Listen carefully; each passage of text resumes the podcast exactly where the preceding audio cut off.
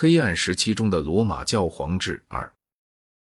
这个有名文件的内容曾为戴利勒·伯恩斯概述如下：在概述了尼西亚信条、亚当的堕落和基督的诞生之后，君士坦丁说他患了麻风病。由于多方就医无效，因而前往求助于朱比特神殿的祭司们。他们建议他杀死一些婴儿，并在婴儿的血中沐浴，但由于婴儿母亲们的眼泪，他放还了他们。当夜，彼得和保罗向他显现，对他说：“塞尔维斯特教皇正隐居于苏拉克特的洞穴里，他会治好他的。”于是他便来到了苏拉克特。这时，万国教皇告诉他，彼得和保罗不是神。而是使徒，并拿出他们的画像给他看。他认出这两个人正是上次显现时的人物，并在他所有的州长面前承认了这事。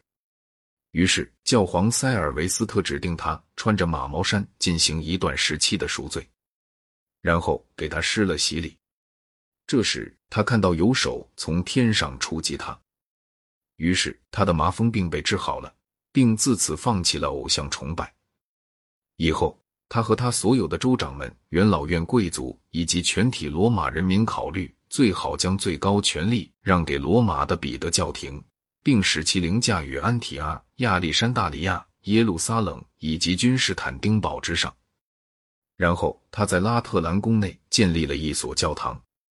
他把皇冠、三重冠和黄袍赐给了教皇。他把三重冠戴在教皇头上。并替教皇牵着马缰。他把罗马以及西方所有的省县和意大利城市让给塞尔维斯特和他的后继者，永久作为罗马教会的管辖区。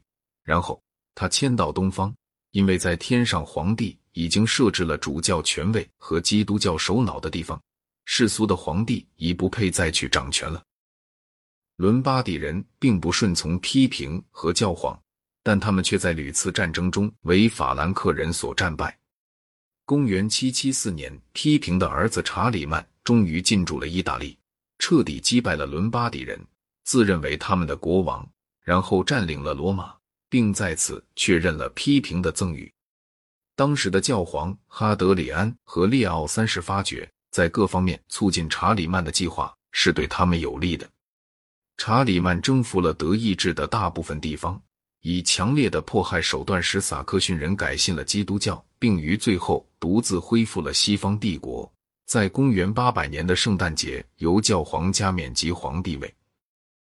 神圣罗马帝国的建立，在中世纪理论方面画了一个时代，但在中世纪实践方面却远非如此。中世纪是一个特别热衷于法权虚构的时代。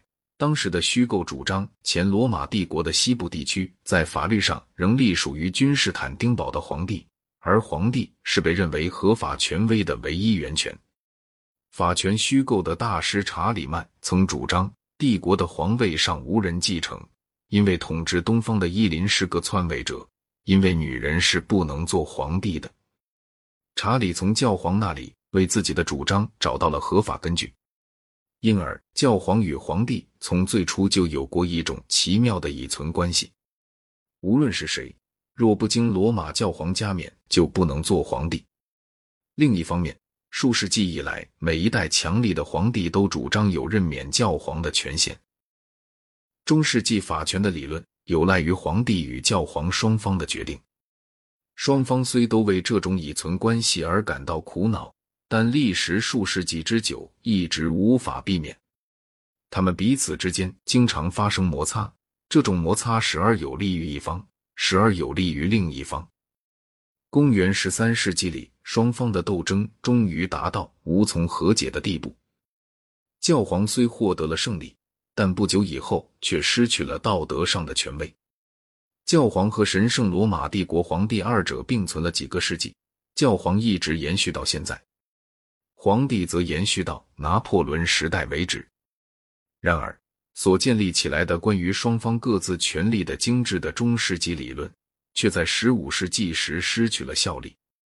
这理论所主张的基督教世界的统一，在世俗方面被法兰西、西班牙以及英吉利等君主国的强权所摧毁；在宗教方面，则为宗教改革所摧毁。关于查理大帝和其随从的性格，葛哈特·泽里格博士曾概括叙述如下：在查理的宫廷里展开了波澜壮阔的生活。我们在那里既能看到豪华与天才，也能看到不道德的行为。查理一向不注意那些招致在他周围的人们。他本人并非一个模范人物，因而对于自己所喜欢的人或认为有用的人都能许以最大的自由。他虽被称为神圣的皇帝，但他的生活却显不出什么神圣。阿鲁昆就曾这样称呼查理。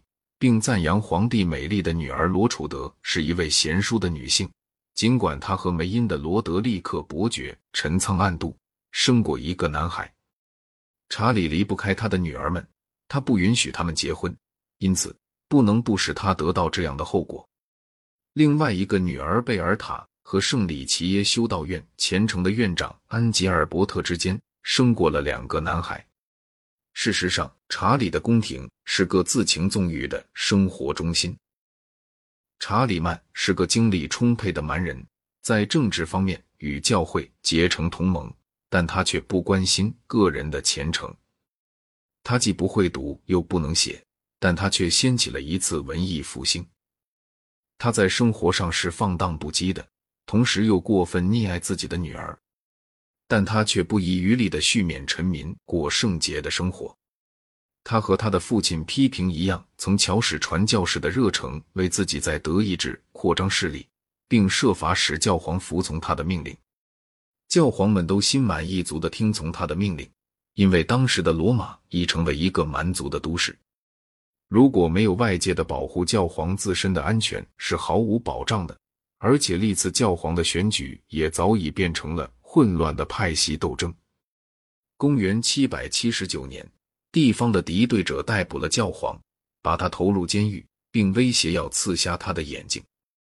查理在世时似将开始一个新秩序，但他死后却除去一套理论以外，什么也没有遗留下来。